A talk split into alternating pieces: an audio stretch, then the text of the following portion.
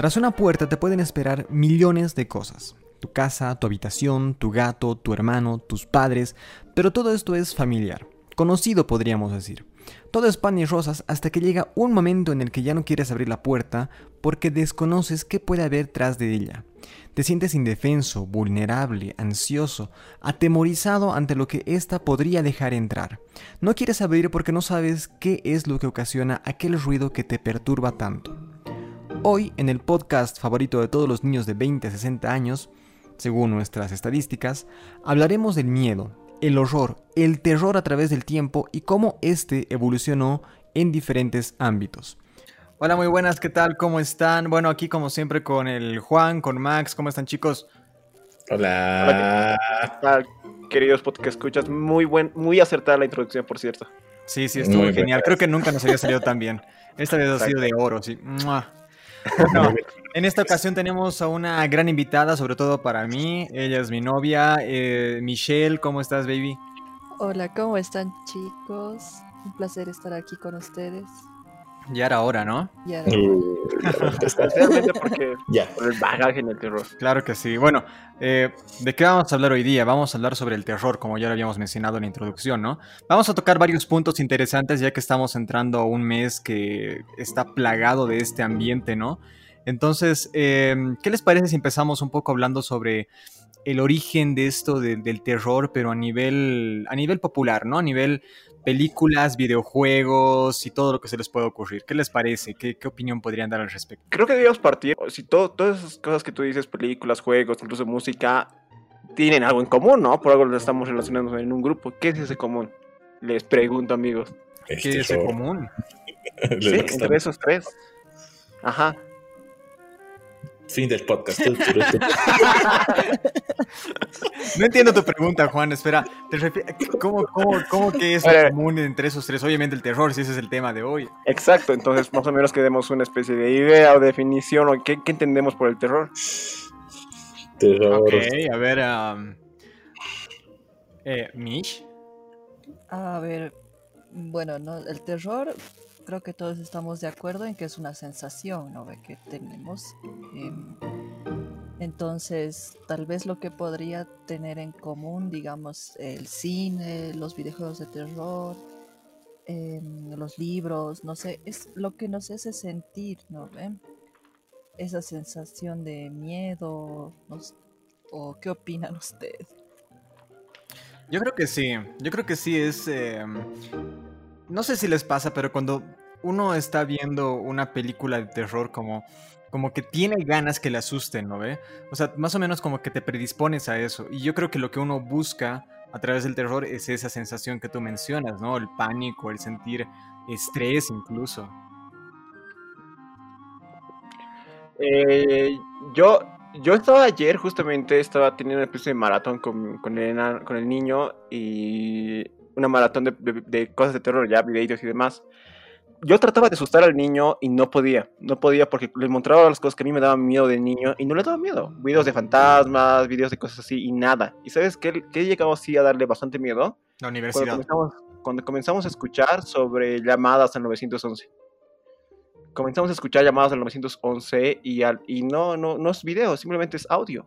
Pero el pánico de las personas. Y el niño me decía que esto era porque que le daba miedo lo, que más le dio la miedo en la noche fue eso, porque se identificaba con, la, con el personaje y, se preguntaba, ¿y si a mí me sucedía?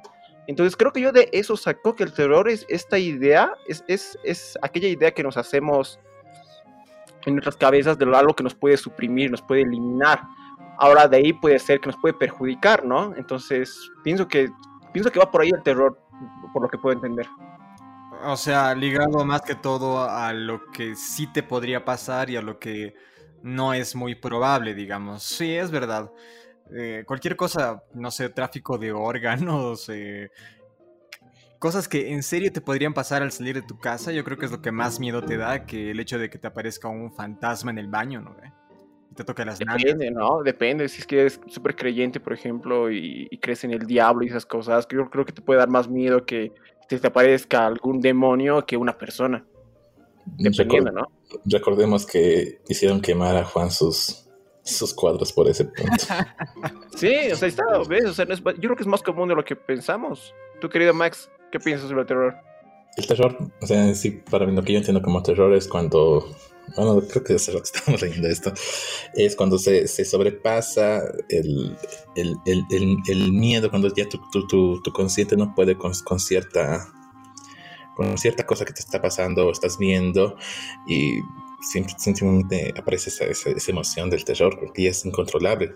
¿Saben por qué los seres humanos eh, tenemos un terror irracional a lo que vienen siendo las, las arañas? Las arañas tienen sus ocho patas y se mueven de una manera que no es natural para nosotros. Cuando vemos una, cuando, cuando vemos una, una araña que está alerta, nos da miedo. ¿Por qué? Porque sabemos que en cualquier momento puede o moverse a un lado o saltar o ir y, moverse más rápido que vos. Es- ese, ese, ese, ese- ahí es donde se genera el miedo porque no sabes cuál va a ser la reacción, su super, Expectativa. Todo lo que, lo que sabías y mierda, mierda, mierda, una araña, una araña, una araña y ¡pum! ¿Sabes, en qué me pensar? En que tal vez el terror mismo, o el miedo, la idea del miedo, este, es incluso una cuestión evolutiva. Porque ubica, cuando éramos, cuando éramos primates, estábamos caminando por sabanas, digamos, vas caminando y te encuentras con ramas, ¿ya? Tienes dos opciones. Hay, hay un primate que va caminando, se encuentra con una rama y piensa que es una serpiente. Entonces, ¿qué va a hacer? Va a ponerse alerta y sí, va a estar un poco estresado y de miedo y va a, va a ir confundiendo ramas con serpientes. Pero eso es mucha mejor estrategia de supervivencia que algún mono Exacto. pendejo que, que vaya caminando y confunda a las serpientes por ramas. Ese se va a morir. Entonces, supongo que es un método de, de evolutivo y de preservación así bastante brutal. Bueno, Ahora- pendejo. Yo creo que hay una diferencia entre terror y horror, ¿no? O sea, no Ah, creo que sean la misma palabra, no, te- no creo que tengan el mismo significado. No, no, no. sí, no, eh, para nada. lo que viene siendo el, el terror es la. No, el terror es el camino al horror. El terror es todo, todo, todos los. Todos los elementos, todas las cosas que están pasando que llevan a, a un punto culmine. Y el horror es la reacción que tiene en vos. Bueno, como te decía, ¿no? Y que ves la, la araña, la ves frente a vos y está a punto de moverse. Todo ese momento es el terror. Y cuando ya se ha movido y puta salta a tu cara, ese es el horror. Ese es algo más, ¡pah! más, más fuerte. Y primo de estos dos sería, por ejemplo, lo siniestro. Mm, Explica tu meme, querido Juan. Eh, a ver, eh, lo, lo siniestro es cuando, cuando vemos una situación habitual, que es normal, pero notamos algún detalle que, que cambia, que es incómodo. Por ejemplo, si el Max está llegando a su casa, por ejemplo, y se ve con su mamá, ve a su mamá que está ahí sentada y tomando su tecito como siempre, cada tarde a las 4 de la tarde, él entra y ve a su mamá, toda la situación normal, habla con su mamá, dice, habla como su mamá, se comporta como su mamá, pero sin embargo ve algo en su semblante o en sus ojos que es diferente, que algo que le dice no es mi mamá o qué está pasando acá. Eso es Mierda, lo ya, siniestro. descu- ya descubrió lo que hice, carajo, carajo. Sí, o sea, es- se ven- es- y es parte, es el elemento fundamental, me late de las cosas que vamos a hablar, ¿no? Que involucran el cine, el- los libros, la música, etc. Pero no estaría esto de siniestro dentro de lo, del terror, de lo que viene siendo el terror, porque es uno de los elementos que conduce a lo que es el horror, a la reacción. Sí, estoy de acuerdo con eso. Ujú, ujú. En tu cara. Ok, entonces ahora que ya hemos definido un poco de manera general qué es el terror y la diferencia con el horror y lo siniestro, eh, enfoquémonos en un área. ¿Qué les parece si empezamos con el cine? Uf. ¿Quién quiere empezar? A ver, Yo, yo- yo quiero, yo quiero comenzar porque tengo una queja con el cine de terror. O no con todo, no con una parte. Oh, A ver. siempre tienes una queja de todo, la puta madre. Viejo, ese eras vos, cabrón. Ah, sí, sí. Bueno, bueno, es que, ¿sabes qué? ¿Sabes de qué me comenzó a percatar eh, cuando veía alguna muerte con mis primos? Era de que te has dado cuenta, no sé si, ahorita voy a pensarlo bien, pero de repente, hablando de- eh, quizás exclusivamente del slasher. El slasher es este tipo de películas en los cuales ah, el personaje protagonista es una persona que va persiguiendo ¿no? a, sus, a sus víctimas, va cazándolas y matándolas. Bueno, todos ubicamos, ¿no? Ejemplos como Masacre en Texas, este, Viernes 13, eh, Jeepers Creepers, no sé.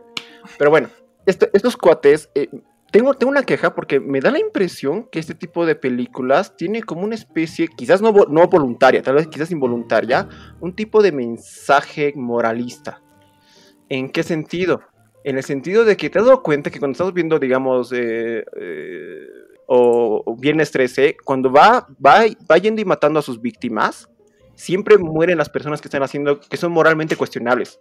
O sea, las personas que están, las personas que están, Teniendo relaciones, fumando marihuana. Están, están drogándose, están teniendo coito pre, prenupcial, pre, pre- prenupcial, Premarital. entonces, premarital, perdón, premarital, o están haciendo cosas. Y te das cuenta quién es el protagonista y quién va a sobrevivir al tiro cuando te das cuenta que la persona más, es la persona más vir- virtuosa normalmente, una persona fuerte, pero a la vez que se preocupa por los demás, porque también siempre hay ese personaje medio tímido y tontito, ¿no? Que al final también muere, pero la persona más virtuosa suelen ser las que más sobreviven. Ah, y las minorías ra- raciales, ellos siempre mueren, creo que por simplemente ser minorías, pero bueno, fuera de esos, o sea, me da esa impresión y voy tratando de imaginarme películas, y sí es eso, me da esa impresión, ¿ustedes qué opinan? Mm, A Sí, ver, Es que creo que como en todo ya existe esta fórmula, ¿no ve? En las películas de terror, eh, los personajes que ya... No, no me acuerdo en qué película hacían crítica a esto, ¿no ve? La, la chica sexy, el deportista, el tonto y cosas así, ¿no ve? Y de acuerdo a eso ya ibas asumiendo, como dices, quién iba a morir primero, quién iba a, sobre- a sobrevivir. Y no sé, es como también el tipo de protagonismo que tienen en la película, ¿no ven? Ahora, Sí, yo, yo- yo- yo quiero levantar la mano aquí, porque yo me declaro fan sumamente acérrimo de Viernes 13, de la saga de Viernes 13, por justamente lo que acabas de mencionar. Lo que tú odias, ahí me encanta, ¿ya? El hecho ¿Que den un mensaje moralista? No es moralista, viejo. O sea, a ver, yo veo a Jason Burgess no como un, como un villano, ¿ya? Yo lo veo más como una especie de antihéroe. O sea, yo he conocido Viernes 13 cuando estaba en colegio, ¿ya? Y en colegio realmente yo odiaba a estas personas. Ustedes me conocen bien, cuando hemos iniciado universidad también odiaba este tipo de, de- de actitudes, ¿ya? Entonces, cuando he visto las películas de Viernes 13, me he sentido identificado y al punto de decir, puta, este tipo es mi héroe, ¿ya? Y en serio amo a Jason Burgess por eso. Y no, y- y no soy el único, ojo, no soy el único, hay muchas personas que, que piensan así, ¿ya? Y otra cosa, por ejemplo, no sé si ustedes han visto la saga completa de Freddy Krueger, de Viernes 13, de Sí, Halloween. Bien estresado, ¿no? Ajá. A ver, vamos a hablar de Viernes 13, que es en lo que yo me especializo, ¿no? Ahí no hay la, típica de que esta chica va a sobrevivir, porque me ha pasado ya. Yo he visto la, la película las primeras veces y decía, no, esta chica seguro va a sobrevivir porque es la lista o porque es la más eh, perspicaz, qué sé yo, y moría. Luego el negro, ah, no, este va a morir porque sí. Es porque Y, es negro. y resulta que sobrevive. Entonces es, es, bien, es bien difícil de predecir, ¿ya? En la parte 4 de Viernes 13, ¿quién es el que mata a Jason Burgess por primera vez? Tommy Jarvis, un niño de 8 años. O sea, no te lo imaginas, es totalmente impredecible, ¿ya? Entonces yo te doy un poco la contra ahí. Creo que hay un, un mensaje que no sé si sea moralista. Creo que no hay mensaje en las películas de terror, sobre todo en las ochenteras, no hay ningún mensaje. Pero, Claro que sí, para una estructura deben tener mensaje. ¿Qué mensaje le sacarías a la saga de Freddy Krueger de, de Pesadilla en la, en la calle Elm? No Puta, tenía que programarme ahorita bien, pero. No, es, es que tengo otro ejemplo. No Por ejemplo, en, en El Exorcista, el clásico, eh, el padre Carrias, Carrias este, está perdido en contra del demonio hasta que. Porque el mismo padre ya no tenía fe. Y en el momento que recupera la fe es cuando por fin puede combatirle al coso. Entonces, no sé, pienso que a veces te dan. O tal vez es cosa mía, pero siento que te dan bombitas. Como que cuando tengas fe es cuando vas a tener fuerza y vas a poder hacer esas cosas. Y cosas así, como te digo. O sea, si te drogas, si te drogas, te va a venir, va a venir Jason y te va a matar. o te Ay, Dios mío, lo amo mucho. Sí, no sé, es, es raro. Es, El único, es me- extraño. el único mensaje que te transmiten es que no vayas a un campamento que se llame Cristal, que no, no cobres venganza contra un, un ex eh, trabajador de tu colegio y que no mates a tu hermano adoptivo. Es y que no, no juegues a la Ouija. Este, la Ouija, viejo, ¿no viste todas las películas de Viernes 13? No, no, no estoy hablando de Viernes 13, he mencionado varias otras. Ah, ya, ya, sagas. ya. Sí. Y, incluso, ¿sabes qué? Un factor que me da, que en especialmente en el slasher, ¿no? Te das cuenta que normalmente siempre son estos personajes, son adolescentes. Tengo la impresión que es porque precisamente este, la idea de, de que sean adolescentes justifica su estupidez. Porque si pondrías otros personajes más badass en la serie, más adultos incluso y más serios, quizás sería complicado que caigan en tonterías como que están escapando de una persona que los va a matar y diga, de repente dicen, ¿y si cogemos? Bueno, y comienzan a coger sabiendo que hay un asesino rodeando la casa. Entonces, solo adolescentes, viejo. Mm, me estoy acordando de alguna película que podría haber... um, Bueno, no sé, pa- pasemos a Max, no has opinión nada vos. Mm, que se ha ido por un lado tan. Ya. las películas de terror a veces no tienen mensaje y además el- las películas de terror siempre ha sido una lucha del bien contra el mal en la que el mal sobrepasa por con creces lo que viene siendo al bien, al héroe y ahí es donde genera esa tensión. Al final, por menos en lo que antes de la época mm, bueno, una época en específico, la época Hitchcock, digamos, eh, las películas de terror eran muy ay, el monstruo este, ay, esta, esta cosa, y no había situaciones de terror, había situaciones de tensión realistas, pero no de terror. Cuando hablabas de terror en época blanco y negro para pasando al, al, al color, eh, ¿qué eran? Eran monstruos, más se hablaba de monstruos. Terror era sinónimo de monstruos, siempre tenía que ver uno Frankenstein, un hombre lobo, hombre cuervo, hombre cerdo, lo que sea, pero siempre había un monstruo que era algo, algo mítico, algo extraño, algo raro. Algo desconocido. Exacto.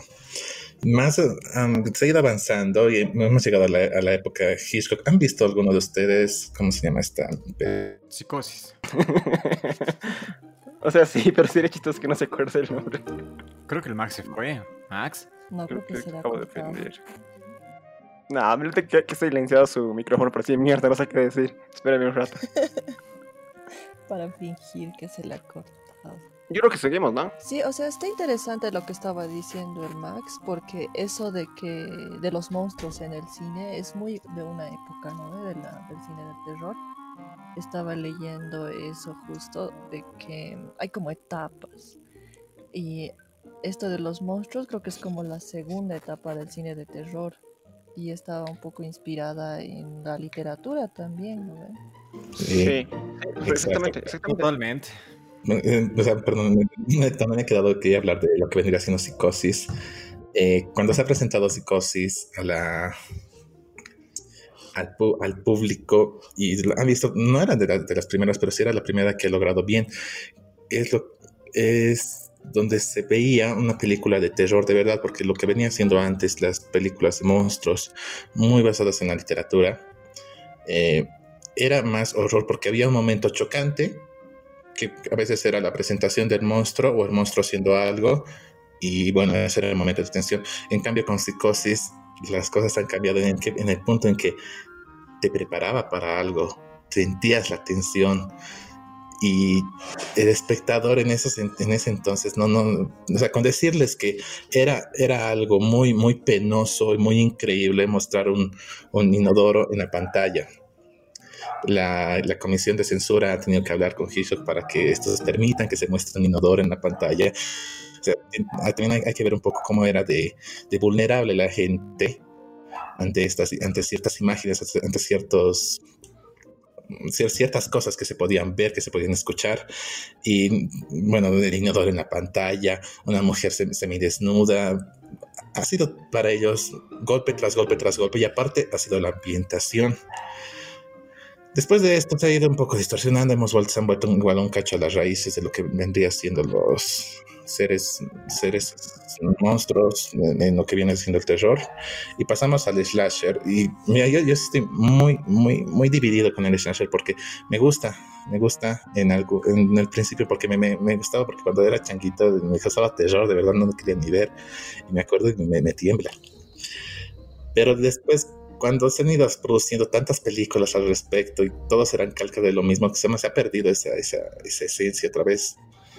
El género slasher es, lo, ha sido parecido a lo que es psicosis porque te prepara, te, muestra una situación, te muestra una, el cómo, cómo, va desarrollándose, cómo este asesino puede llegar a matar a estas personas, cómo se va acercando cada vez más y más y más y más.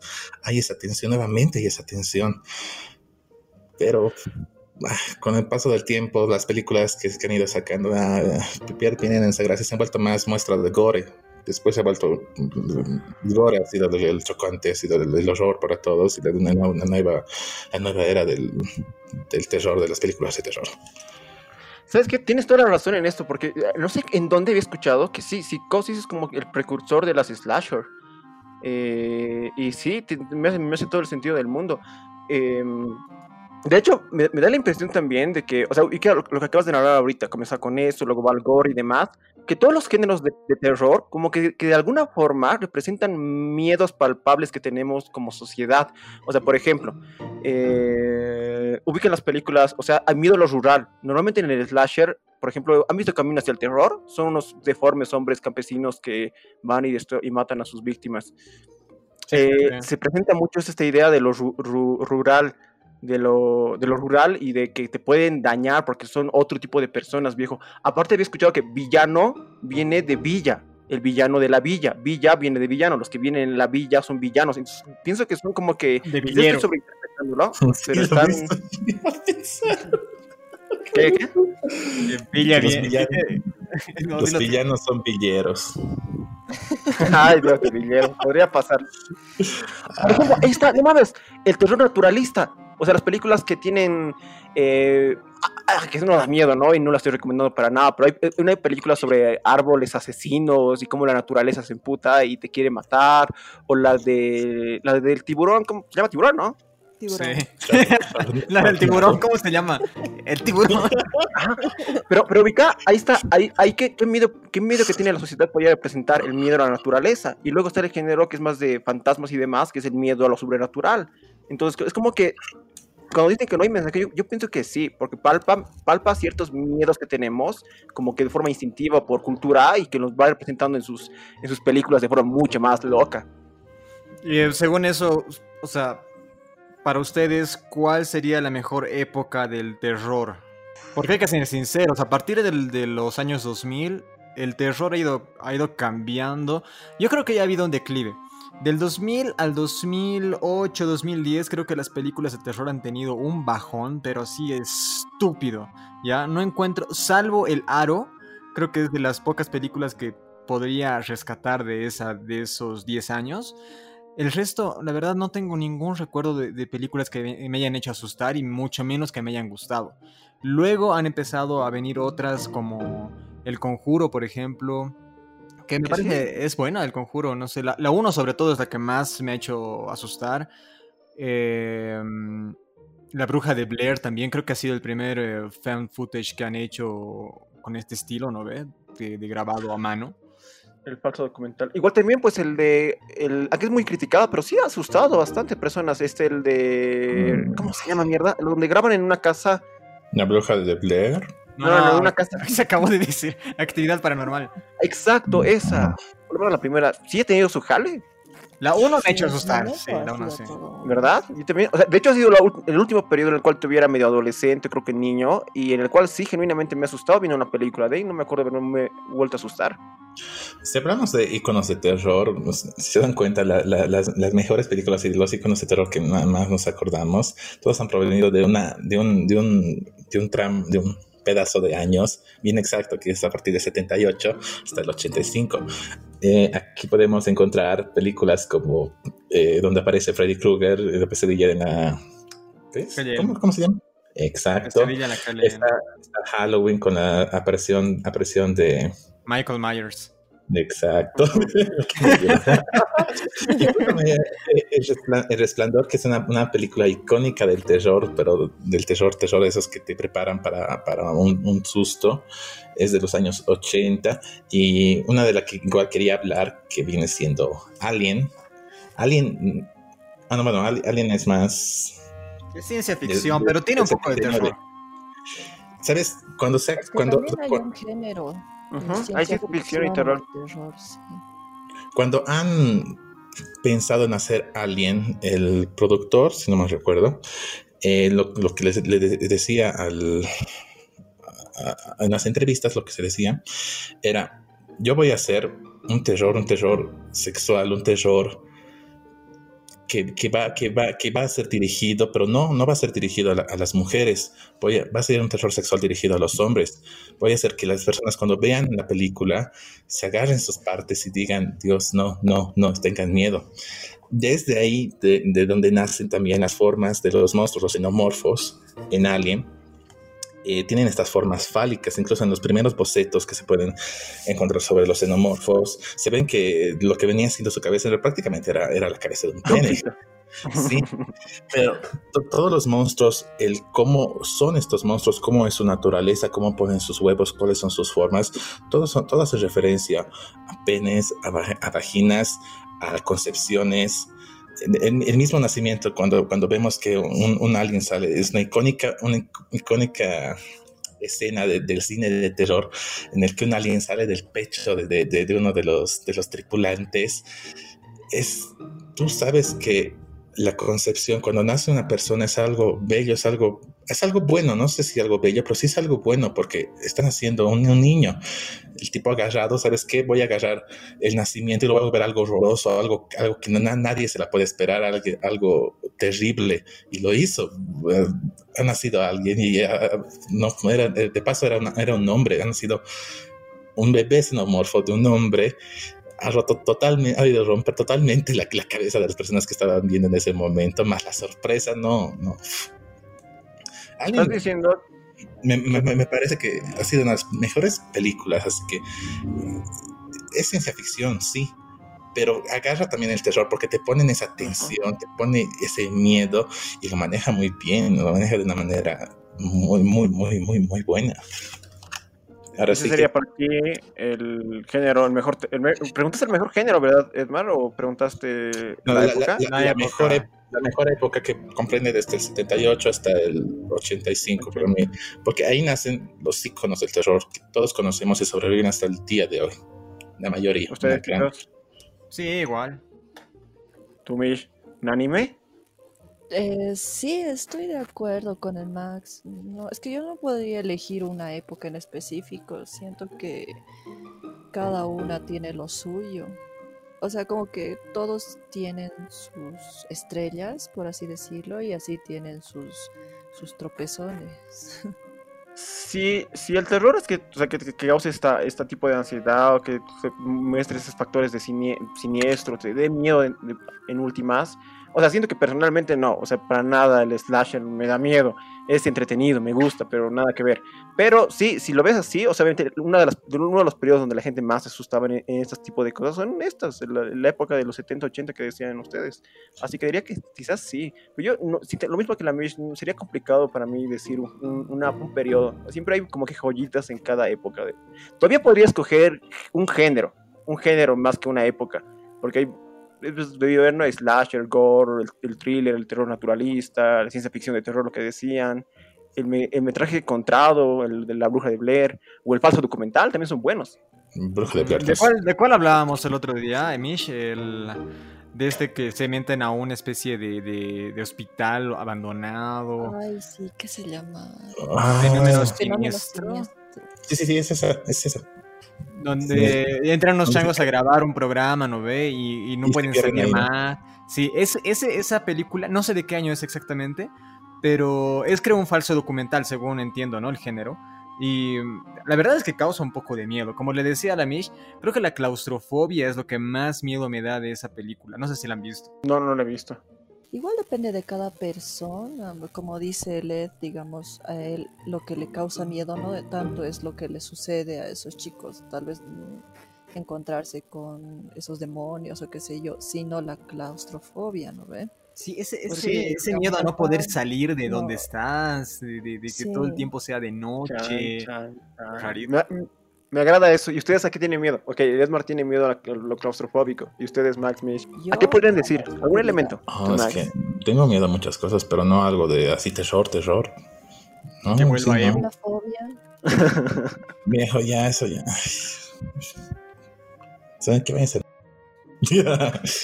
¿Han visto Alien, eh, Abducción Alien? Esta película de una familia que están celebrando... Están celebrando si no me recuerdo, no sé si es, Navidad, si es Navidad, y en su, en su patio trasero aparece luces, después van, se quieren enfrentar a estos aliens, hay naves. Eh, yo la vi cuando tenía... Hola, ¿me escuchan? Sí, sí, sí, escucho, escucho. Yo la vi cuando tenía mis 12, 13 años, en la casa de mi tía, la casa de mi tía era horrible en ese entonces. Era muy una casa antigua que decíamos que, que habían espíritus, espíritus y todo. La cosa es que veo el documental y puta que me estaba meando de miedo, meando. Y, donde más me ha meado, donde me he entrenado de mear ha sido al final cuando pone, eh, nunca, se, nunca se encontró a la, a la familia, a la familia tantos, y, aún, se sigue, aún se siguen buscando estas personas y te muestran las fotografías. Es, yo me quedé estúpida, era de no, no, de verdad ha pasado, no, Dios mío. He estado años después de eso creyendo verdad que, este era un documento real. Y, no, no, lo hablaba con nadie por el miedo, más que todo por el miedo. A mí me, encanta, ha sido como una segunda edad de oro en, lo que viene siendo la, las, las, películas de terror, lo que son los falsos documentales, o igual la, bruja, la bruja de Blair. Igual es otra, otra película que yo igual la he visto y me he quedado estúpido porque creía que era real. Te juro que yo veía estas cosas de Chaquito y era, no, no, no, no, no, no, esto puede pasar, nada. ¿Sabes qué? Max me convencido, creo que sí. De hecho, creo que los mayores terrores que he tenido ha sido con eso. Ah, y era una cena de acción de gracias, pero sí, tiene razón. Igual la bruja de Blair como, como la de... La, la de la paranormal. ¿Cómo se llama esa película? Pero sí, yo igual la he visto cuando era changuito y era un miedo esa película. Y lo peor es que no te muestra nada, no te muestra nada. Porque juega con tu subjetividad en tu cabecita. Uf. ¿Y para Mish? Sí, te hacen imaginar todo y eso es lo que más miedo te da. No saber realmente lo que estás viendo, lo que está pasando. Sí. Más recientemente, a ver, buenas películas de hoy en día. Eh, Fenómeno Siniestro es muy buena, es buena. Eh, el Conjuro, la 1, porque no te muestra, no, no, tiene esos sustos boludos como tienen los, subsiguientes, las subsiguientes secuelas. secuelas, perdón, las secuelas, secuelas. El Conjuro está bien armadita. lo malo del Conjuro es que, como lo han dicho una saga, han querido reutilizar la fórmula y todo el mundo ya, pues el que ha visto el conjuro ya se sabe la fórmula, ya sabe que ah, en esta parte va a venir un susto, esta parte no, pero te van a causar tensión. Después... A ver, no, no, recuerdo. No, perdón, es que no, no recuerdo otras películas, otras películas buenas de terror últimas que, que, que, sí, wow, qué de la puta. Eh, no sé si han visto ustedes Insidious. Dicen que es buena, no la he visto. ¿No? Yo no la he visto. La he visto, pero me ha parecido un poco cómica en algún punto. Es como tenía ciertos toques de humor negro y eso como que rompía un cacho la, la atención, lo que yo buscaba como terror. Sí, no sé si es tanto terror, pero a mí me parece súper interesante el tema que toca Ponte. Querido podcast escucha, este, mira, yo personalmente le puedo plantear lo siguiente la escena, según yo, que me ha parecido la escena pero que, identifica perfectamente lo que es el terror, es en una película que no es de terror, que es Mulholland Drive, de David Lynch. Hay una escena que trata de dos, dos personas que están en, un, en una cafetería, están hablando, un hombre habla de, del sueño que tuvo la anterior noche y que él soñó que estaban en esa cafetería con su amigo comiendo justamente como, como, lo estaban haciendo en ese momento hasta que aparece cierta cosa y no sé qué cosas. Deberían verla, solo esa escena, no tienen, no tienen relevancia en la trama, pero es, es, es, es el terror así mm, perfecto, perfecto, es como un mini corto podría ser, es demasiado bueno. Está de pero, no, pero, pero, pero, tenemos, tenemos, que, tenemos que 25 a 27 años acá en, en nuestro, en, en el podcast, ¿no? Eso es para nosotros, porque es lo que, lo que nosotros hemos visto cuando éramos más chiquitos. Ahora somos más grandes, como que no somos tan ilusos como para tener miedo, ¿no? De esas cositas. Pero los nuevos miedos, eh, los nuevos eh, sustos, ¿cuáles serían? Los terrores en, en, la, en, la, época actual. ¿Sabes qué? Para la gente joven. Yo creo que ha ido cambiando el terror, o sea, si te das cuenta, al inicio, como habíamos hablado, ¿no ve? Bueno, no, no, es el inicio, pero una de las mejores etapas del terror fue esto de los slashers, con Jason, con Freddy, etcétera, etcétera. Que, ok, sí, hay algunas personas que sí les ha causado miedo, a otras no. Eh, yo creo que sobre todo un niño si la ve ahora no le va a causar nada de miedo porque ya la tiene en la mente muy, muy cambiada, ¿no? Pero... Sí, sí me he dado cuenta que, por ejemplo, el terror ahora es mucho más apegado a la, realidad. No sé si encaje como película de terror, pero A Serbian Film, por ejemplo, es una mm. película que ha salido el 2015, 2016, creo. No. ¿Después, antes? 2010, antes. ya tiene 10 años. 2010, ve, bueno. Y es un terror totalmente distinto, ¿no? O sea, tal vez el género también un poco, un poco delimite de qué se va a tratar eh, la película, pero creo que ya no hay mucho de estos screamers. No sé, es mi percepción. Sí, lo mismo. Hay una película, no sé si la han visto, Midsommar. Sí, la hemos visto el otro día. Está, está muy. No, o sea, no da tanto miedo, pero te das cuenta que ahí el foco está, el terror está en esta especie de familia retorcida que se quieren demasiado al punto que parece. Hasta, hasta, hasta te da una tendencia medio incestuosa, es horrible. Entonces, como que a la represión de la familia es bien, bien rara, pero me gusta también. Y no es un terror donde aparezcan cosas fantasmagóricas o algo así. Espera, Midsommar. Sí. Pero no- De, de unos, eso. De unos antropólogos que van a, a, una a un pueblito que han sido invitados. Sí, exacto. Ajá, ajá. Es una Pero película, pues, es una película rara, es una película rara. Cada quien ha sacado como su propia conclusión. Sí, muy amplia. Sí, no, está, está, está- está bastante buena. Está No bastante sé si han visto ustedes Saló. Una parte. Uf, me suena, pero no. Saló 50 días en Saló. Sodomas. Sí, sí, sí, de, Ah, de Pasolini. Nunca la he visto, siempre me ha dado asquito verla. ¿Por qué? ¿Por qué? ¿Por qué? ¿Por qué que le das lo más Max? que terror, ese tipo de películas son aberrantes, por así ¿Por qué? es gore. Sí, es un género como dramático, ¿no? No es tanto del terror, pero la verdad es que Te incomoda. sí, te incomoda un punto en el que te da más miedo que cualquier película actual que hay hoy en día. Ah, no mames, no, no lo he visto, qué, qué interesante. Sería súper cool. ¿Ustedes Sí. ven gore? No, es Saló y los 120 días de Sodoma. Sí, lo que, lo que dijo Nish. Me voy a anotar. Buscala, Sí, ahorita puedes ver un tráiler de, de dos minutos y puta. Es que en esas épocas sí había esa libertad para hacer esa clase de cosas. Hoy en día ya no es. No, y de hecho al tipo lo han matado justo por... Sí, lo mataron por haber hecho esa película. What the fuck? Pero creo que te voy a decir el, no- el nombre de un, de un autor bastante conocido. No creo que haya muerto por eso. ¿Quién era? ¿Quién es Pier, el- Pier Paolo Pasolini. No, te juro que murió, lo mataron. Sí, sí, murió, murió. Es como Holocausto Caníbal que tenía que ir a los tribunales. Ya está muerto, Juan. Tienes que superarlo. ¿Cuál? ¿Holocausto caníbal? No, esa no la he visto. Me da pena porque, porque dicen que en serio han matado a una tortuga para hacer esa película, ¿no? Ah, puta. Es muy gráfica, Bueno. muy, muy. Toma, toma. ¿Quieres, quieres, quieres gore? Toma gore, carajo. Así, así te la tiran en la cara, sin, sin vaselina, sin nada. Así, muy jodida. Oye, pero creo que incluso dentro del gore hay, hay, mm, hay películas buenas y películas malas, ¿no? Porque, Claro, por ejemplo, el- ayer estábamos viendo con la Mish esta película VHS, no sé si la han visto. Ah, Ah, sí. es buena, es buena. Y son, son películas, o sea, son cortitos que no te dan mucho miedo, ¿no? O sea, de hecho hasta parece más cómico, ¿no? O ese terror cómico.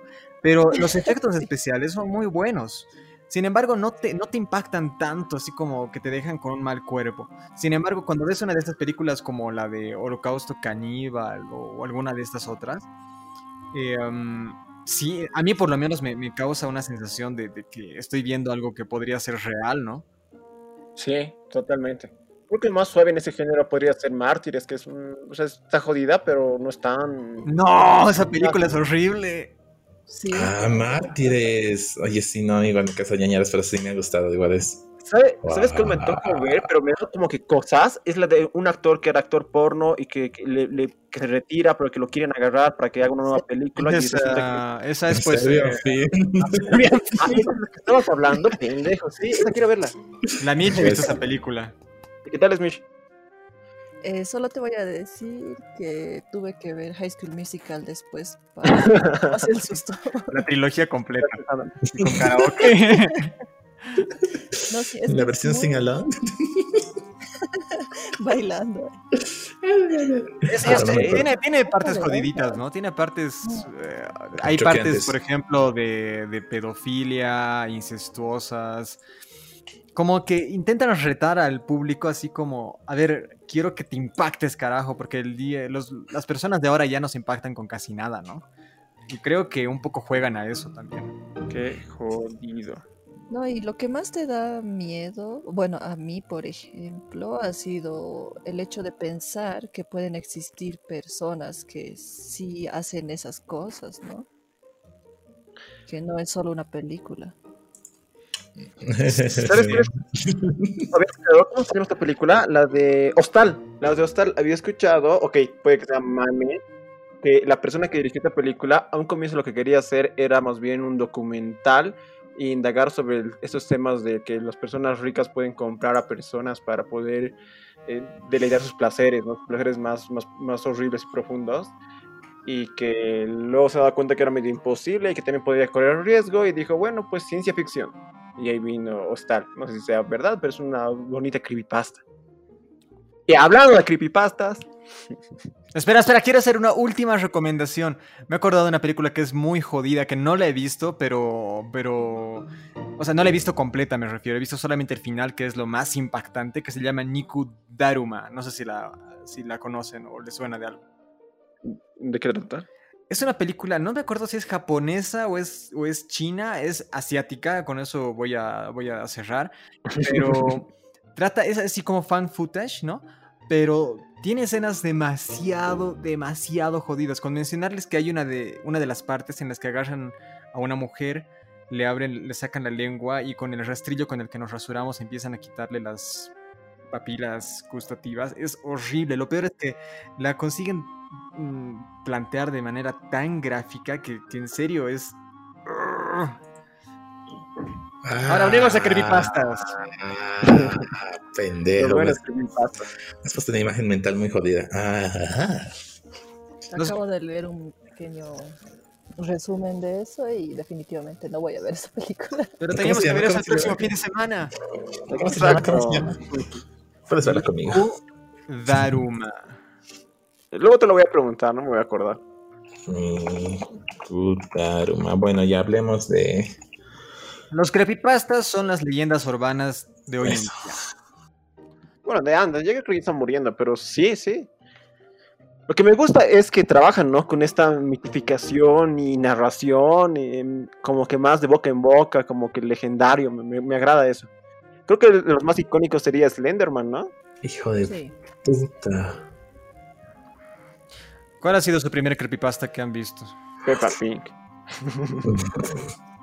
Puta, primero creepypasta. Slenderman. Uf, yo me, me, me, he enviciado con Slenderman, con la mitología de Slenderman, porque hay un canal, hay varios canales en, en YouTube que manejan lo que ha venido haciendo el, la- el mito de, de Slenderman y lo han hecho muy bien, puta madre. Hay una serie en YouTube que se llama Marvel Harvest, Marvel, Marvel Harvest, Marvel, Harvest, así se llama. Eh, que es de unos chicos que tratan de hacer una, una- un, un un canal de, de ejercicios, de cómo ejercitarse, pero ellos saben que quieren hacer un canal de miedo detrás y se nota que sus primeros sustos son provocados y todo. La cosa es que mm, es, es como un falso documental o cintas encontradas. Van encontrando uno que otro, que, que otro, otra grabación de estos chicos y se nota que Slenderman cada vez aparece, pero de una forma más, más es- está ahí, no que ellos lo han provocado, sino que está ahí porque ellos lo han convocado. Y, ca- y cada video te muestra una parte, una parte, una- en el 80% de, de, de toda la serie, no, no va a Slenderman, pero está ahí, su, su, su, su presencia está ahí en cómo se distorsionan las cosas, en cómo se van volviendo locos los chicos. Es una maravilla y es totalmente aficionado, es un canal totalmente aficionado. Deberían verlo en algún momento. Te encanta Slenderman, ¿no? Me encanta. Es de los mejores construidos, ¿no? El que ha creado su mitología de forma más... eh, mejor cubierta. Sí, sí. Exacto. Es el más popular también, ¿no? Eh, el, el de Michael Jackson, ¿cómo era? El de... Ayuwoki. el- Ayuwoki. Ese ya es una mierda. El Momo también es otra mierda. Ay, Dios, sí. Ah, es que se han serio. Ha llegado un punto en que los creepypastas ya también se han vuelto cualquier cosa. Había creepypastas de los Rugrats, de los Teletubbies. De Ren y Stimpy.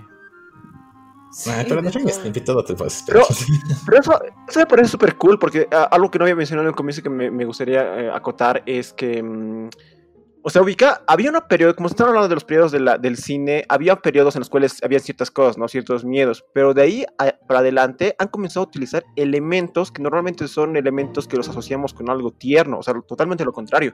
Las muñecas de porcelana, este, la religión y cosas así, y agarrándose de eso, han, le, han, le han dado la vuelta y han comenzado a utilizarlo de formas macabras. Y ahí viene también lo de, supongo que lo de Rugrats y demás. O sea, agarrar algo bonito y convertirlo en algo siniestro.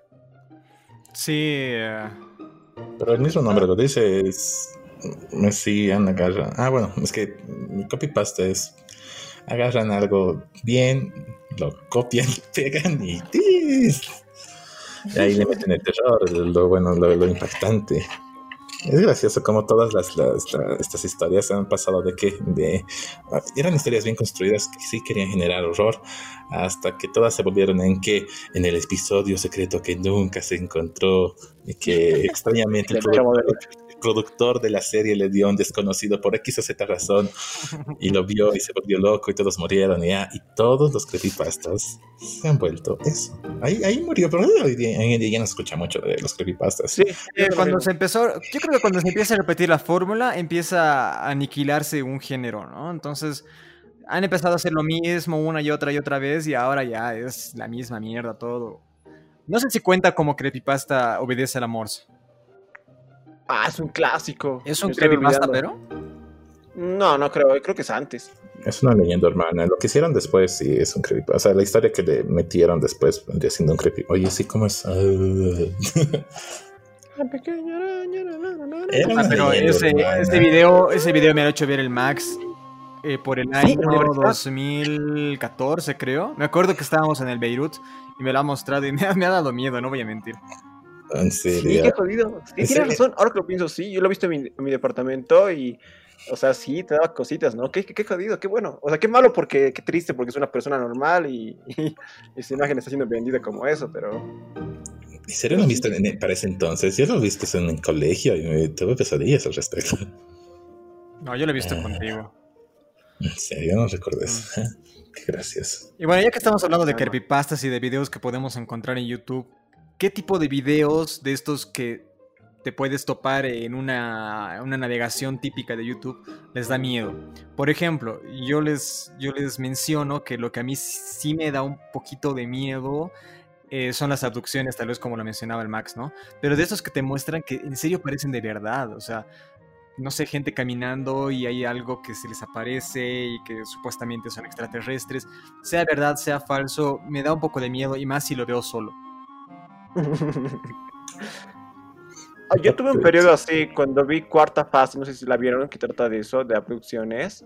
Y luego de eso me, me puse como loco a buscar así videos de abducciones. Y sí tenía un poquito la sensación que dice el Edgar, porque se notaba que las personas que habían sido abducidas en esa película no te podían describir lo que han visto y lo que han vivido, pero era horrible al punto que querían suicidarse. Entonces decir, no mames, ¿qué es tan in- inimaginable que te vuelve loco? Oh, hablemos del terror cósmico. ¡Guau! ¿Quieres hablar de eso, Juan? Me parece bien interesante, o sea, me parece. No sé, viejo, es. Hay una película que se llama La Mu- Es que, ¿sabes por qué pasa? Como te decía, es- es- ahí está, creo que sería lo contrario a, lo- a lo que me- a, lo que odio de las películas de las películas clásicas, que de clichés donde te siento yo que te dan un mensaje moralista. Es que en las películas de terror cósmico o en las historias no hay buenos y malos. O sea, no importa si tú eres bueno o si eres, o si eres malo, da igual, puedes morirse o puedes terminar de formas trágicas. Entonces no hay, es un- una cuestión bien azarosa y eso da miedo. No hay salvación, no hay salvación, no hay salvación. Totalmente. Hablemos un poco de los videojuegos que me gustan. Oye, entrando a los videojuegos, ¿sabes que, sabes que es bien chistoso? Normalmente cuando uno ve, ve una película, eh, las del slasher, y va viendo, y va viendo a los personajes y dice, oye, pendejo, qué pendejo, no, no, no te metas ahí. Cuando ven Chucky, no, no seas estúpido, tienes que agarrar de ahí. Pero cuando estás en el videojuego, tú eres ese idiota. Tú eres el idiota que está haciendo esas cosas. La mayoría de los juegos, ¿no? Es súper cool. No, porque no te queda de otra, o sea, tienes que entrar para conseguir la puta llave y no te queda más, digamos. Pero Dep- claro, pero la, la idea es que no mueras, ¿no? Entonces si mueres es porque has caído en algo estúpido. Depende del tipo de juego también. Mira, el- lo que viene siendo el terror en los videojuegos es- ha comenzado en... por allá en los años 80. ha, comenzado con el primer videojuego que era Little Nightmares, si no, si no, si no lo estoy diciendo mal. Era un pequeño juego de, era más no era de sustos, era tensión porque tenías que encontrar llaves en una casa abandonada, unos gráficos totalmente fuera de, la época de hoy en día, pero cosas que han causado han causado miedo. Después de eso teníamos referentes del terror en los videojuegos, pero eran referentes del slasher, pero a ¿cómo te lo explico? Eran juegos normales, eran juegos que te podías encontrar en una, en un arcade, en Pac-Mania, digamos, como era Double Dragon o Pac-Man, pero en vez de Pac-Man estaba Jason Burgess o Mike Myers. Y, eso es lo que decían, eso es un videojuego de terror de... Es una pero así, una de mis recomendaciones de las, las la saga que me, ha enganchado bien al, terror en sí eh, ha sido Silent Hill. Silent Hill es, Silent Hill. es que Silent Hill te, te, bota en una ciudad que no puedes ver más allá de dos metros de, de, donde estás y, puede, y puede, puede, pasar cualquier cosa. Tienes una misión, tienes, sabes más o menos a dónde deberías ir, pero la cosa es cómo. Y es la diferencia entre lo que es las películas y los videojuegos. lo que venía diciendo Juan, que si lo haces bien, un videojuego de terror te convierte de verdad en el estúpido que agarra y abre la puerta y tic, lo mataron.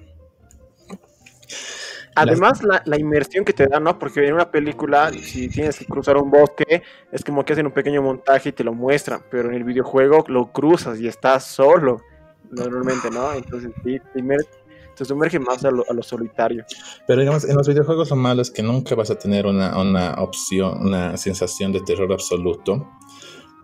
Como en las películas, las películas siempre le van a ganar al terror de los videojuegos. ¿Por qué? Porque el hecho de que las películas, las cosas que estás viendo en pantalla están pasando pasan y no puedes hacer nada para detenerlo. Y es ahí donde nace el terror, ¿no? Porque hablábamos al principio de el terror nace de cuando las cosas que te están pasando están a tu alrededor sobrepasan lo que, lo que, lo que, tú, lo que tú puedes hacer. En un videojuego, lamentablemente, mueres y te revives en algún punto. Ah, bueno, vamos a, vamos a la victoria. Cada día esto de camino. Videojuegos de como, como Silent Hill, Resident Evil, que son los más populares, Amnesia, Siren, son lo mismo, tienen el ambiente terror de la puta. La primera vez que lo juegas es, ah, de la puta dos horas y ya te lo sabes todo, ya sabes como la mecánica, ya sabes que puedes morir y ya se va todo el carajo. Yo estoy más o menos de acuerdo, porque la verdad, cuando veo películas de terror, o sea, no me asusto, no hay mucha tensión más que en los momentos claves. Pero sin ir muy lejos, ayer estaba jugando Slenderman con el niño y sentía más tensión en ese juego que en hora y media de una película. Así que no sé. Pues, pero es, es, que ahí es donde. Que... Yo los juegos te asustan más porque en la película ves, ¿no? O sea, tú lo estás viendo, pero estás ahí sentadito en tu cama, qué sé yo. Pero cuando estás en el juego eres tú el que tiene que estar ahí en el bosque, quieras o no, te pones en la posición del protagonista, ¿no? ¿Eh? Y ya como tú eres el que tiene que tomar las decisiones o qué sé yo, sí, te pones nervioso, te asustas y cosas así. Claro, pero ahí es donde hay que aprender a diferenciar lo que viene siendo terror y horror el terror son lo, que, lo que va hacia, hacia, hacia el horror. El, horror es los screamers, como los juegos de Slenderman, que no me gustan jugar los juegos de, Slenderman. O Five Nights at Freddy, que es una saga súper conocida entre la chaviza de hoy en día, bueno, de, hace unos años, porque igual ya, ya fue, Five Nights at Freddy ya murió. Eh, eran sustos, pero eran screamers, todo el screamer y ese momento de, de, tensión, porque sabes que en cualquier momento va a agarrar y y ¡pim! Aparece el streamer. Los juegos de, los juegos de terror son como, igual como las películas de terror que te preparan el ambiente y es ahí donde no, no, no van a aparecer. Sí, te pueden dar buenos sustos y todos, pero al final de cuentas mueres y revives y a la larga la experiencia va perdiendo ese, ese, ese, ese placer, ese, ese, cosito de, de, miedo, de tensión que tenía antes. Hay hay, un, hay un juego que me, parece interesante que lo he visto, ya no está disponible, lamentablemente. Es un juego en el que se supone que eres un alma perdida en el, infierno y tienes que llegar a las puertas del infierno para que, para, que te den tu juicio antes de morir atrapado por monstruos. ¿Cuál es el truco de, este, de este videojuego? Es en sí no, no es, es video, no es video porque no te muestra nada. Solo tienes que ponerte los audífonos y con el sonido tienes que guiarte avanzas, lo tienes en la pantalla, los pies, las manos para hacer las cosas, pero no te muestra por dónde estás yendo, no te muestra nada, absolutamente nada. Solo tienes que escuchar. Se está haciendo ciegas y ahí es, sí me parece algo, algo revolucionario porque te pone de verdad en una nada y como todo se genera aleatoriamente, no sabes qué, qué puede estar más allá. Es, me, me parece perfecto. Una lástima que lo, hayan, que, lo hayan, que lo hayan descontinuado, que lo hayan sacado de circulación ese juego. Yo, yo, yo, yo. este, nada, no, uno de los juegos que quería comentar era, mm, o sea, yo la verdad soy muy poco fanático de los juegos de terror porque, no sé, soy más de los shooters tipo Left 4 Dead, Counter y ese tipo de cosas, ¿no? Pero sí, uno que me ha gustado es Outlast. Eh, la 1. La 2 no lo he terminado de jugar, pero creo que lo que más miedo me da de esa, de esa, de esa serie de juegos es que está ambientado en un hospital psiquiátrico. Y creo que uno de mis miedos, así, o sea, uno de los lugares, ¿no? De los contextos que más miedo me da es un hospital psiquiátrico, porque son personas locas que están viendo cosas que tú no puedes ver y bueno, no sé. Pero es un buen juego, me gusta la historia, tiene gore, tiene buenos sustos, screamers. Es un buen juego, es recomendable para mí. Un poco ya para cerrar, se me olvidaba uno de los mejores juegos de terror que ha salido. Eh, bueno, no ha sido un juego, ha sido una demo, o sea, una, una, parte de lo que podría haber sido un juego, y justo es de la, de la saga Silent Hill. Es la demo PT, así se llamaba. Tiene, tiene ese significado en inglés. La cosa es que este juego te ponía en una casa que cambiaba. Era, hasta cierto punto era aleatorio, pero cuando ya, ya encontrabas el por qué y cómo salir de esta casa, eh, bueno, ya, le agarrabas el tino y ya, ya, ya podías salir. Pero el miedo era constante porque había un fantasma que te aparecía de la nada y, te, preparaba para el susto, pero no era inmediato. A veces podías estar haciendo cualquier misión y por X razón has avanzado de más o has dado una vuelta incorrecta en lo que viene siendo este pequeño laberinto de, de un pasillo infinito se te aparecía y te, daba el puto susto de tu vida. A partir de, de, esa demo, que lamentablemente nunca la sacaron, aparecieron los nuevos juegos de terror, lo que viene siendo eh, Resident Evil 7, que te ponen en primera persona. Y la primera persona en los videojuegos ha sido también igual. En los videojuegos de terror, algo muy bueno porque ya, ya, ya, no, ya no es ya no te están poniendo a un personaje que tiene que sobrevivir, te están poniendo a ti como primer personaje. Oh, me extraña que Ledmar no haya hablado de este videojuego de el Viernes 13 que te, encanta. Es que más juega. Pero es que Viernes 13 no es tanto de terror, no te da miedo. Es más de acción. pero en, que, en que sí hay cierto horror, sí, sí hay cierto terror en Dying Light o Viernes 13 porque, porque el, enemigo no es la computadora, no es algo como en los juegos de Silent Hill o Resident Evil, que es de, una solo, de un solo jugador en el que el enemigo no, no, sabes lo que va a hacer y con el tiempo, cuando más, más, mientras más mueres, ya sabes, ya sabes cómo se va a mover. En Dying o, o Viernes 13 no, porque es otra persona la que está controlando el, el, el personaje enemigo y esa otra persona no sabes cómo, cómo puede jugar, cómo puede llegar a jugar. ¿Sabes qué? Es, curioso, es curioso, porque es verdad, cuando hemos jugado aquellos días eh, eh, este juego, ¿no? Dying Light, sí. Sí, exacto. Te, daba, te da una sensación como de estrés, ¿no? Te pone nervioso porque quieres sobrevivir y te empiezan a perseguir y te tienes que esconder y te pueden matar. O sea, te da un poco de nervio. Pero también puede ser, que es mi caso, que juegues como en el caso de Viernes 13, ¿no? Como Jason y sientes un placer enorme cuando juegas como Jason. Es, es un maldito problema. es indescriptible, es indescriptible ya el poder perseguirlos, el agarrarlos del cuello, el matarlos, eh, darles machetazos hasta que se estén estirando en el piso es, es, otro, es otra sensación, ¿no? Cuando te toca jugar como campista, como superviviente, claro, te da miedo. No sé si miedo, como te digo, es más un nervio, ¿no?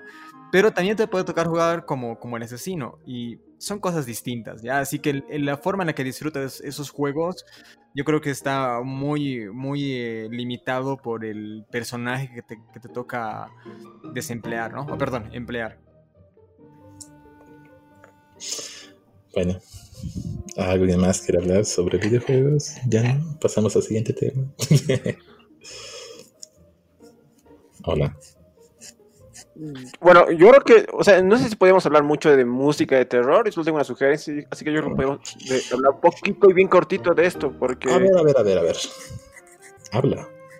Tienes muy intrigado de, la música de terror, es que no, yo, yo no tengo referentes ni nada, así que yo creo, que, más que como música de terror, o sea, podríamos hacer ya así como para concluir el podcast, ¿no? una, una, breve mención a la música, porque también es un papel importante que juega en el terror, tanto en la ambientación musical en las películas como en los videojuegos. Pero, por ejemplo, ¿qué pasa con Marilyn Manson, no? Ustedes ven los videos de Marilyn oh. Manson y yo cuando tenía 13, ah. 12 años me daban miedo, en serio me daban mucho miedo porque mostraban personas tipo como, como este, personaje, este personaje que aparece en Obedece la Morsa, ¿no? Yo creo que sale en uno de sus videoclips. Exacto, exacto, sí. No sé, personas así con un cuerpo delgado, con el cuello muy estirado, con una vestimenta rara. No te muestran sangre, pero es, esa aura grotesca, media perturbadora, es lo que, lo que te genera miedo. No sé si a ustedes les pasa, pero a mí en lo personal sí. O sea, en este caso sería más lo visual, ¿no? Porque musicalmente no me parece como que muy aterrador. Está cool, digamos, su música. Pero visualmente tienes todas las razones. Un pequeño. pequeño cortillo ahí intrigante, da miedo. Así hablando musicalmente, pienso que, obviamente la música de terror, no conozco mucho del tema, o sea, técnicamente hablando, pero sí me, da curiosidad saber por qué nos da miedo, por qué nos intriga esa música. ¿Alguna vez he escuchado alguna burrera así como que analizando la música de terror, eh, no sé, pues eh, ciertas tonas se parecen, por ejemplo, cierta melodía se parece a, a, llega a las mismas frecuencias que el, llanto de un niño, entonces nos da relación a eso y, nosotros estamos precondicionados para poderle atención a estas cosas, una burrera así, de repente no, es, es etología y probablemente no, no sea real y sea una burrera, pero me intriga eso, cómo la música, cómo nosotros sabemos la música de terror que es música de terror, pero antes lo único que quiero recomendar en cuestión de música de terror, no sé si sea de terror, pero a mí me, eriza los pelos, es de Amanda Galas, eh, Letanias de Satanás o algo así, es, es, queridos escucha, escuchen, la van a morir de miedo. Dura 12 minutos. 12 minutos, Dios mío. Es muy largo. Pero a ver, no sé si, si... Yo la única banda que conozco que hace canciones eh, con temática de terror es Misfits, ¿no? Esta legendaria banda punk de los años 70, un poquito después, todas sus canciones están un poco orientadas a ese género, ¿no? Por ejemplo, Devil Doll, eh, uh, Kong and the Gates, Scream, eh, Lost in the Space, Crawling Night, Dust to Dust, Pumping Head, Scarecrow Bueno, podría seguir así todo el día. Pero todas las canciones tienen esta temática, ¿no? Hablan del monstruo de Frankenstein, hablan de sangre, hablan de vampiros. Y bueno, no es que te dé miedo, pero también está relacionada al terror. Mm.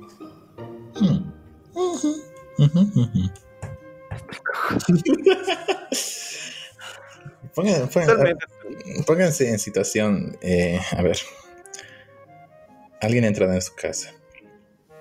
Saben, ustedes tienen unos 10 años. Están solos, sus papás han salido, pero alguien ha entrado a su puta casa por la ventana. ¿Qué haces? Agarras, te escondes, ya, me escondo, me escondo, me escondo, voy, me entro en mi armario, me encierro. En mi armario no veo nada, solo hay oscuridad. No quiero hacer ruido, pero escucho y escucho las pisadas. Escucho cómo se va acercando.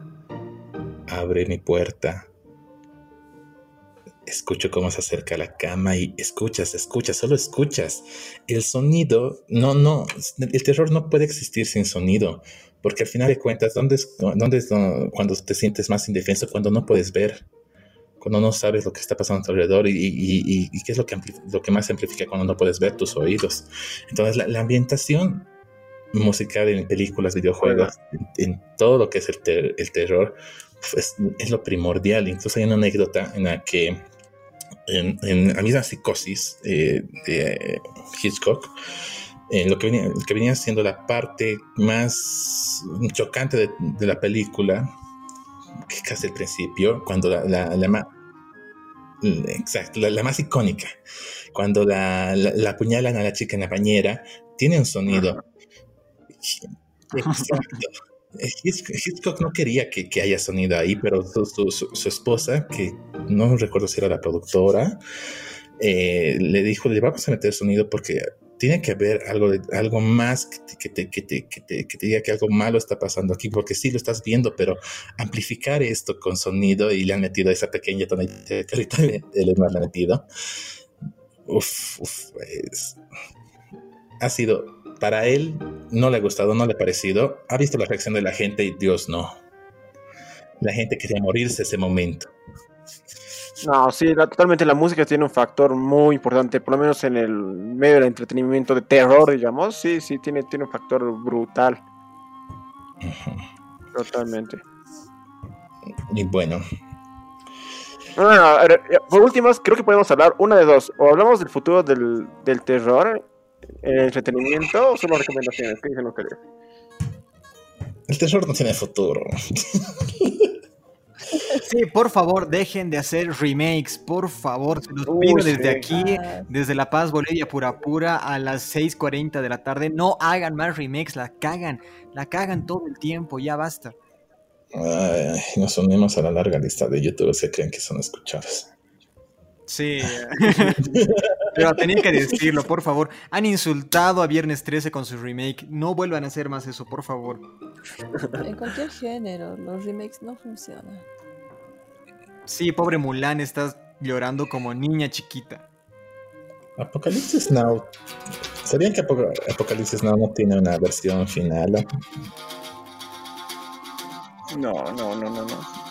A ver, espera a cierto pendejo hay que silenciarlo antes de que me vuelva loco. Ese cierto pendejo. perdón, perdón, perdón, perdón, perdón. Ya. Es que el futuro. Yo, ¿qué, más Es, es, lo que se viene a la vista. Son remakes y no hay nada nuevo. Yo no creo estar loquito porque sí pienso y sí voy a seguir pensando que la intención de ciertas películas slasher es tienen una facultad moralista y que las películas y los géneros en particular tienen una tendencia a extrapolar los miedos que existen en nuestra sociedad, a veces particularmente hablando, ¿no? Entonces, pienso que si quiero ver el miedo, el, terror de aquí al futuro, va a, va a tomar los miedos más modernos. No sé cuál pueden ser. El único que se me ocurre ahorita es el hecho de que a medida que van pasando los años nos damos cuenta que estamos viviendo más y más tiempo. Entonces quizás el miedo a nunca morir o iba a morir o envejecer.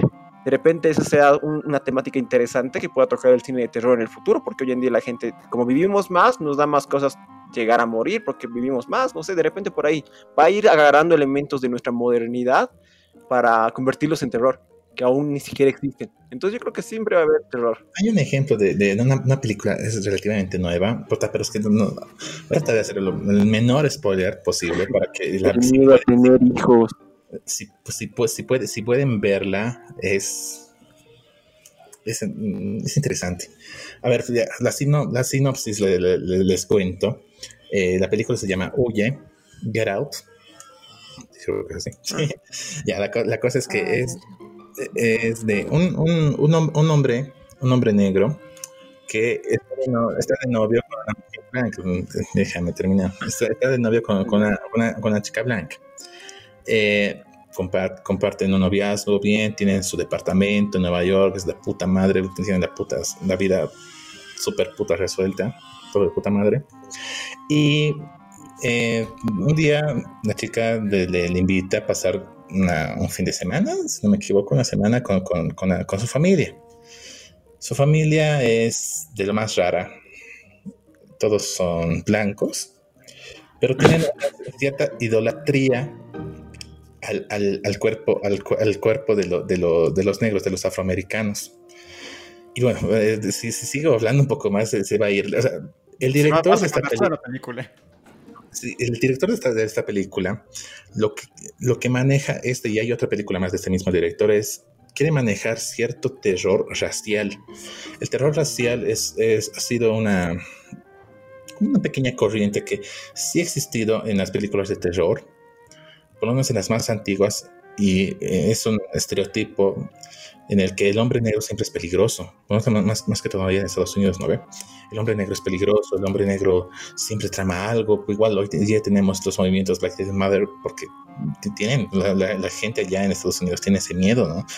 De que los, los, afroamericanos son mucho más peligrosos que los, que los blancoides. Entonces, lo que el director hace es dar la vuelta en lo que antes era que los que, que, el blanco tema, tema a, los negros ahora los negros tienen miedo a, los blancos y se nota ahí la tensión en que en que él tiene que actuar de una manera para no salir de, de, de, de ese ambiente de la gente blanca bien bien de bien de alcurnia y él se hace, hace el esfuerzo se pone nervioso para para tratar de encajar, sabe que no encaja ahí.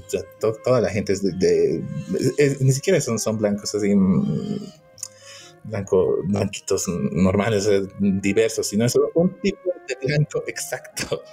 Y el tipo se siente tan en el lugar y lo ves y ves y sientes lo, fuera del lugar. Y ya como va avanzando la trama y todo, sientes el terror con él y sabes que no puede hacer las cosas y te sientes tan indefenso por él porque sabe que ellos haga el, el, tipo haga lo que haga, ellos siempre van a salir de alguna u otra manera ganando, porque por el color de su puta piel. Huye, se llama así la, la película Get Out. Muy, muy, muy recomendable. Me convenciste, querido amigo, la voy a ver. Y si suena bueno. Y ves ese tipo de terror que también es bastante moderno, porque es una película que recién salió hace un par de añitos, ¿no? Eh, eh, ese tipo de terror, pienso que este va a ser el nuevo terror que va a ir surgiendo en el futuro. Ah, y ese tipo de terror es el terror a lo extranjero. Es otro miedo que tenemos como sociedades. Mira, justo ahora me acuerdo de otra película que es de. No, Max, ya no, ya no, Max. la última, la última, es de, este, de, de, de, Almodóvar. Es una película que tal vez ya la han, ya la, ya la han visto. Estaba en, Netflix.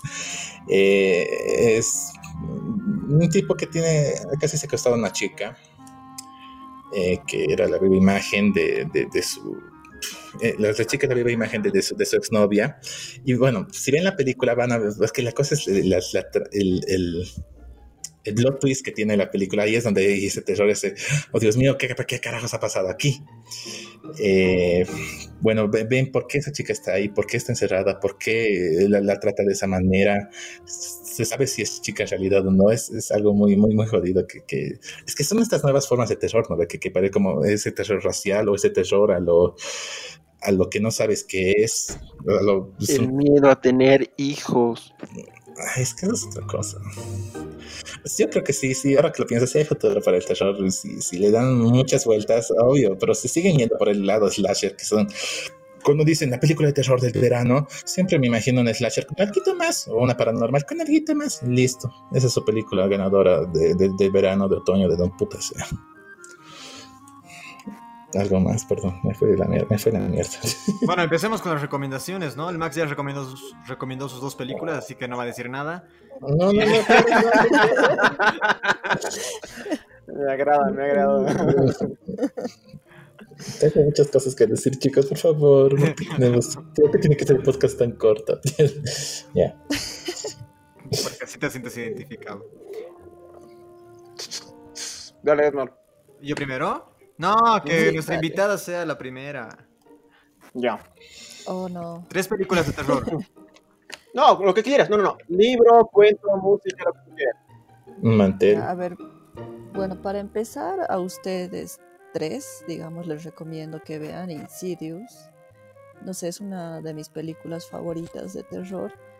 Mm, como les decía, no es tan de terror, pero sí el tema que toca es bastante interesante, esto del desdoblamiento astral estar en otro mundo que no conocemos. Bueno, esa. A ver, ¿qué otra? A ver, les recomiendo que lean las novelas gráficas de Silent Hill. Esas igual me encantan. A esas sí yo les encuentro algo como lo que decía el Juan, ¿no? De que mm, tenga un mensaje moral en toda la historia. Es bastante interesante. Y por último, hay un podcast que me gusta, que es muy relacionado a esto del terror, que se llama Señales Podcast. Habla mucho sobre, mm, bueno, son temas bien aislados, ¿no? Habla sobre temas paranormales, asesinos seriales. Es- me encanta escuchar eso mientras trabajo. Súper. Entonces, eh, ¿quién sigue? Mm, ya, yo sigo. Este, yo les recomiendo eh, microrelatos. No, cuentos, mejor no. No, cuentos, cuentos. les recomiendo. No le, he leído como dos o tres nada más, pero me, me viene la idea de que tienen bastantes cuentitos por, por lo que bien por lo que tengo entendido. Y es a H.P. Lovecraft. Y hay bastantes cuentos sobre terror cósmico. Y Isaac Asimov también tiene uno que otro. Entonces, buscarlos a estos cuates. Y ahí está en internet, viejo. Torrent, torrent, torrent y saquen eh, los cuentitos de ahí. Están muy, muy cabrones. Como serie, les puedo recomendar American Horror History, que es que está Ah, cool. También. No, te da miedo, pero es, es cool. Es bastante eh, visualmente, es bastante rica en algunas cosas, en algunas temporadas. Entonces, También totalmente recomiendo. recomendable. Y Ama- y Amanda las algo de of Satanas, lo que sea. Está súper bueno. Escúchenlo, van a morir. Y videojuegos, creo que no. Jueguen Slenderman. Edgar. Max. Ah, ya, bueno. Ah, sí, el, el Max ya no va a decir nada, ¿no? Es verdad. Pero, pero, pero, chicos, chicos. ya, so- solo una aclaración de la película de hablaba de Almodóvar, se llamaba La piel que habito, es de Netflix, está en Netflix, búsquenla. Eh, eh, La piel que ¿No es habito. una que es con Antonio Banderas? creo? Exactamente. Ah, No es tanto de terror, es más tensión, es rara. suspenso. Exacto. Eh, la que ya les he dicho, Huye. Muy, muy buena. Y en videojuegos. ¿Quieres? Mm. Jueguen Bloodborne. Eh, el, el género Soulsborne es, maneja muy bien esta, esta, esta, esta relación terror-miedo. Jueguen cualquier Dark Souls, Bloodborne. Van a sentir este, este terror, este terror, menos en un momento. Es de los últimos exponentes que hay, porque después no. Ah, eh, Until Dawn, muy buena. Es una película prácticamente. Si quieren pasarla bien un rato, jueguen Until Dawn. Es, Until Dawn es de los Wendigos. sí. Ah, ya, ya. A ver, em, yo voy a empezar. em, De libros, la verdad, creo que solamente he leído algunos cuentos de Lovecraft. Ah, son buenos, pero el Juan ya ha recomendado eso. Así que con películas, diría Nico Daruma, la que ya les decía, que es bastante fuerte, pero creo que es un poco de culto también, ¿no? Hay otra que me gusta mucho con Nicolas Cage, que es terror en 8 milímetros, creo, si no me equivoco que habla un poco sobre esto del cine snuff y, y bueno, es muy buena, no voy a hablar más, pero es muy buena, les recomiendo igual. Es de acción también, no tanto de terror, pero eh, si, si la saben interpretar bien, les puede causar un buen susto. Y por último, Viernes 13, la saga del un- de la 1 a la 7, que es, es para mí canon. eh, las mejores películas, sobre todo la, la 7, que es mi favorita, New Blood. Ah. Son 9. Ah. Pero la 8 y la 9 son una mierda, no la vean. Y hay y un, jue- un juego así cortito, Sad Satan, que no lo he jugado, he visto un video en YouTube, pero da mucho, pero mucho miedo. Es jodido, es jodido ese juego. Creo que eso sería todo. ¿Qué más? Más. Momentos parroquiales, querido Max. Ay, Pero apúrale, porque ya llevamos más de una hora. perdón, no, no he venido con, no algo preparado. Eh, los sean bienvenidos a nuestro canal de Netflix. Esto se va a quedar, viejo, es oro. Canal de- Ya, ya, ya. Tenemos nuestra nueva serie. Estaría súper cool. visiten nuestro canal en YouTube. Eh, hay algunos problemas técnicos, les voy a contar después, pero visítenlo, va a estar ahí. Y tenemos nuestra página de Facebook y nuestra, nuestro Spotify, por el que tal vez nos están escuchando. Nos encuentran como la FO, la FO Mundial, por cualquiera de los dos, cualquiera de los dos. Y bueno, eso. Hagan, hacen un buen Halloween, hagan pancito, hagan mucho pancito. Bueno, antes de despedirnos, eh, Michelle, muchísimas gracias por acompañarnos en este podcast. Gracias a ustedes por invitarme. Ha sido un placer. Pueden seguirla en su página de Instagram que, que se llama arroba Micheli. Ahí sube sus ilustraciones y es una capa, ¿qué puedo decir? Te amo. Y yo más. Bueno, feliz Halloween, feliz lo que sea. Eh, eso sería todo. Totalmente. Sí, Creo que vamos haciendo. ¿Cómo se llama cuando hablas suavito? Sí. Ay, No, no, ese es suavito. Hasta la próxima. Chao. Adiós. Deberíamos hacer como que ya hubiésemos cortado el podcast, pero seguir grabando y hablando de cosas. Ha salido, No salido- Como los ha salido una mierda, ¿no? noticieros, Es una mierda, Dios mío. Teníamos que hablar de trauma. Trauma es igual a asombro. Y trauma es igual a trauma. Y el origen del... Eh, lo silenciaron.